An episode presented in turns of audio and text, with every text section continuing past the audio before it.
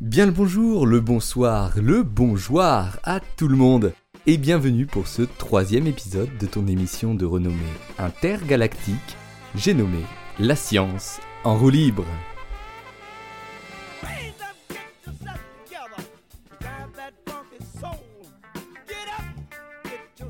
Salut à vous, jeunes entrepreneurs qui tombez pour la première fois sur ce podcast. Ici, un vendredi sur deux, on se retrouve à décortiquer puis analyser un sujet d'actualité afin d'en apprendre plus sur le monde des sciences. Alors, est-ce que tu veux continuer à regarder la Starac solo dans ton lit le vendredi soir Ou faire comme tous ces millions de gens qui ont déjà rejoint la troupe et pouvoir te la péter au futur repas de famille? Moi je pense, la question, elle est vite répondue.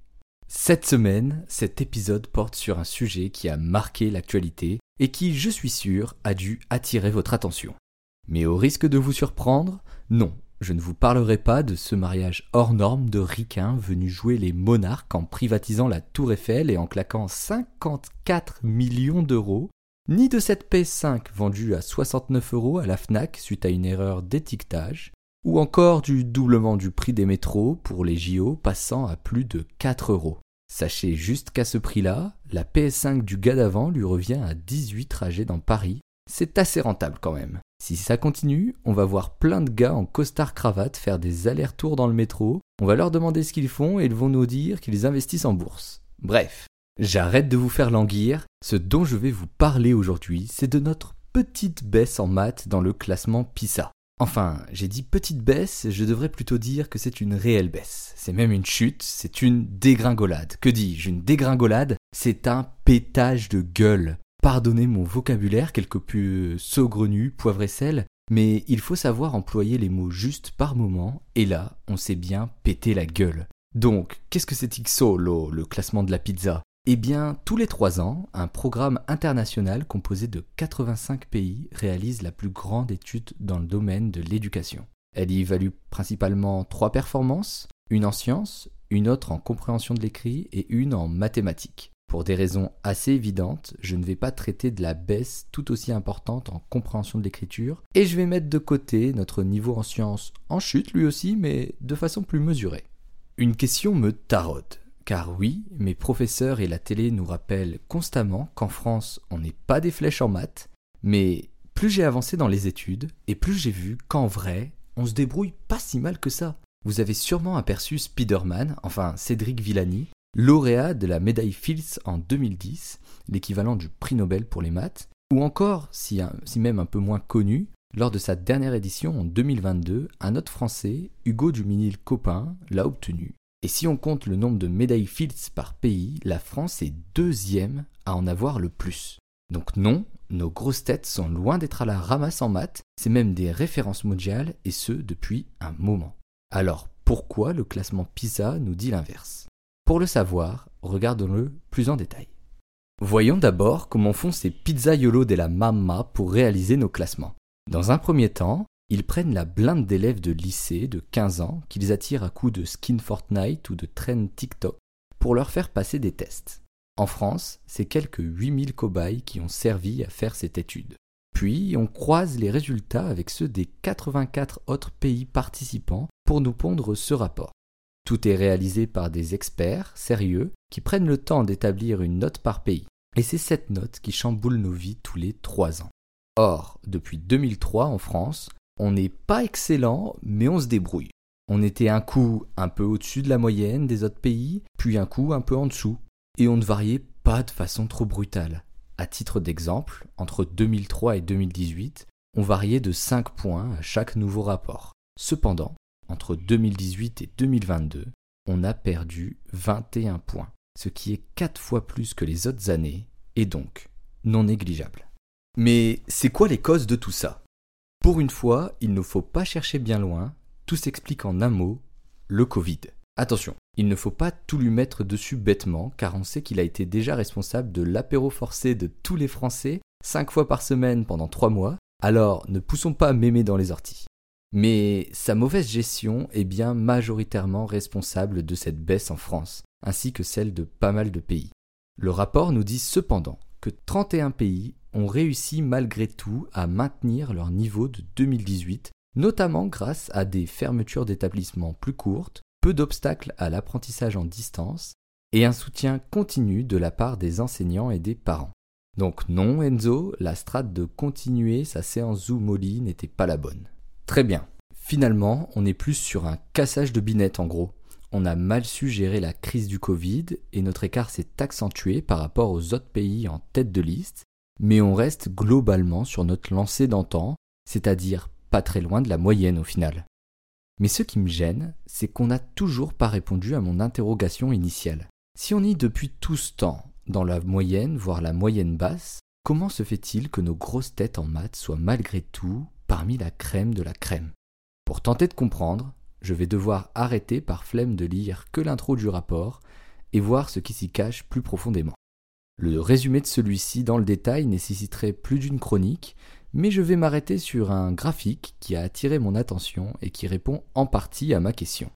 Attention, pour ne pas déprimer, suite aux informations à venir, la production a décidé de mettre une musique plutôt jojo pour détendre l'atmosphère. Ce graphique, je le trouve encore pire que la chute de Gwen dans The Amazing Spider-Man 2, ou de notre chute du niveau en maths. En effet, il compare le lien entre le statut socio-économique des élèves et la performance qu'ils obtiennent au classement au PISA. Dans ce classement, la France est sixième en partant de la fin, sixième en partant de la fin sur la liste des 85 pays situés entre la Suisse et la Belgique, respectivement 7e et 5e, et très loin de nos autres collègues européens ou autres grandes nations. Pour se donner une idée, selon ce rapport, en France, 18,9% des élèves favorisés ont les meilleurs résultats en maths, contre 1,2% des défavorisés. Cela va de soi qu'il y ait une différence entre ces deux groupes, mais que cette différence soit aussi importante, c'est bien une spécialité française. Cela explique donc en partie pourquoi notre niveau moyen n'est pas ouf malgré des excellents élèves très performants. Mon but ici n'est pas de faire de la politique et critiquer ce que je serais incapable de faire. Après tout, c'est comme si je demandais à mon boulanger de réparer ma toiture ou de faire des groupes de niveau pour régler les inégalités socio-économiques entre les élèves. Cependant, on peut voir les choses du bon côté, en se disant que si ce qui favorise en partie l'apprentissage des maths, et j'insiste sur le en partie, car ce n'est pas l'unique cause non plus, est un entourage ayant plus de moyens financiers, culturels ou familiaux, alors cela ne veut pas dire que c'est uniquement réservé à ceux qui auraient reçu ce don inné de comprendre et de faire des maths.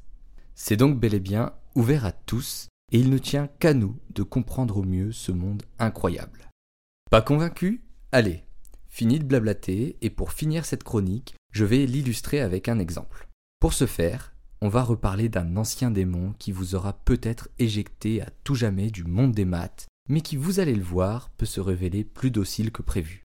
Celui dont j'entends le plus parler, qui a mis hors service un bon nombre d'entre nous, c'est El Famoso. Moins par moins, ça fait plus. Il faut savoir qu'il arrive tôt, en classe de cinquième pour être précis. Et pour être honnête avec vous, je ne l'ai réellement compris qu'en arrivant dans le supérieur, soit après le bac. Donc non, tous ceux qui ont buté sur la question et n'ont pas réussi à apprendre cette règle, vous n'êtes pas plus bêtes que les autres, au contraire, au moins vous, vous avez besoin de comprendre avant d'avancer et appliquer bêtement les choses. Pour soigner ce traumatisme, imaginez que vous allez chez votre banquier, sachant que vous vous êtes endetté à cause d'un boulanger ayant mal réparé votre toiture. Votre compte est donc dans le moins. Vous êtes face à lui et il vous dit Bonjour monsieur, suite à vos frais hors normes pour votre mariage à Paris, votre dette augmente. Là, c'est la double peine, car on sait tous que ce n'est pas bon signe. Cela valide cependant le moins correspondant à votre dette par plus correspondant à l'augmentation de celle-ci. Ça fait moins. Quelques secondes plus tard, il regarde son ordi, se met à sourire et vous dit Bonne nouvelle, vous êtes le 200 millième endetté, et pour fêter ça, on a décidé de vous réduire votre dette. Malgré votre scepticisme, le banquier a raison d'être content pour vous, puisque si vous perdez une partie de votre dette, nous savons qu'au final, c'est comme si on avait gagné de l'argent, puisqu'on en aura moins en remettre pour le rembourser. On a donc du moins, correspondant à votre dette, par moins, correspondant à la partie que vous perdez de celle-ci Qui fait plus Pour conclure cette chronique, oui, les maths, c'est compliqué. Tout comme l'histoire géo, le français ou même le sport. Et c'est comme tout, chacun a ses préférences. Mais ce qui en France est propre aux maths, et à la philo par moment aussi, c'est qu'on se dit souvent à tort, de toute façon, ce n'est pas pour moi, c'est trop compliqué, je n'ai jamais rien compris et je n'y comprendrai jamais rien. Et ça, c'est ce qu'on entend depuis trop longtemps dans les médias, que de toute façon les Français sont nuls. Selon moi, il ne faut pas oublier les inégalités qui existent bel et bien dans ce pays et de continuer à se battre pour les réduire. Mais étant donné qu'un boulanger peut réparer ma toiture et qu'une personne venant du privé peut être ministre de l'Éducation nationale, alors c'est bien la preuve qu'il ne faut pas se laisser abattre. Tout est possible et tout le monde peut comprendre et prendre du plaisir à faire des maths. Sur ce, moi je vous dis à la prochaine. En attendant, restez curieux restez matheux.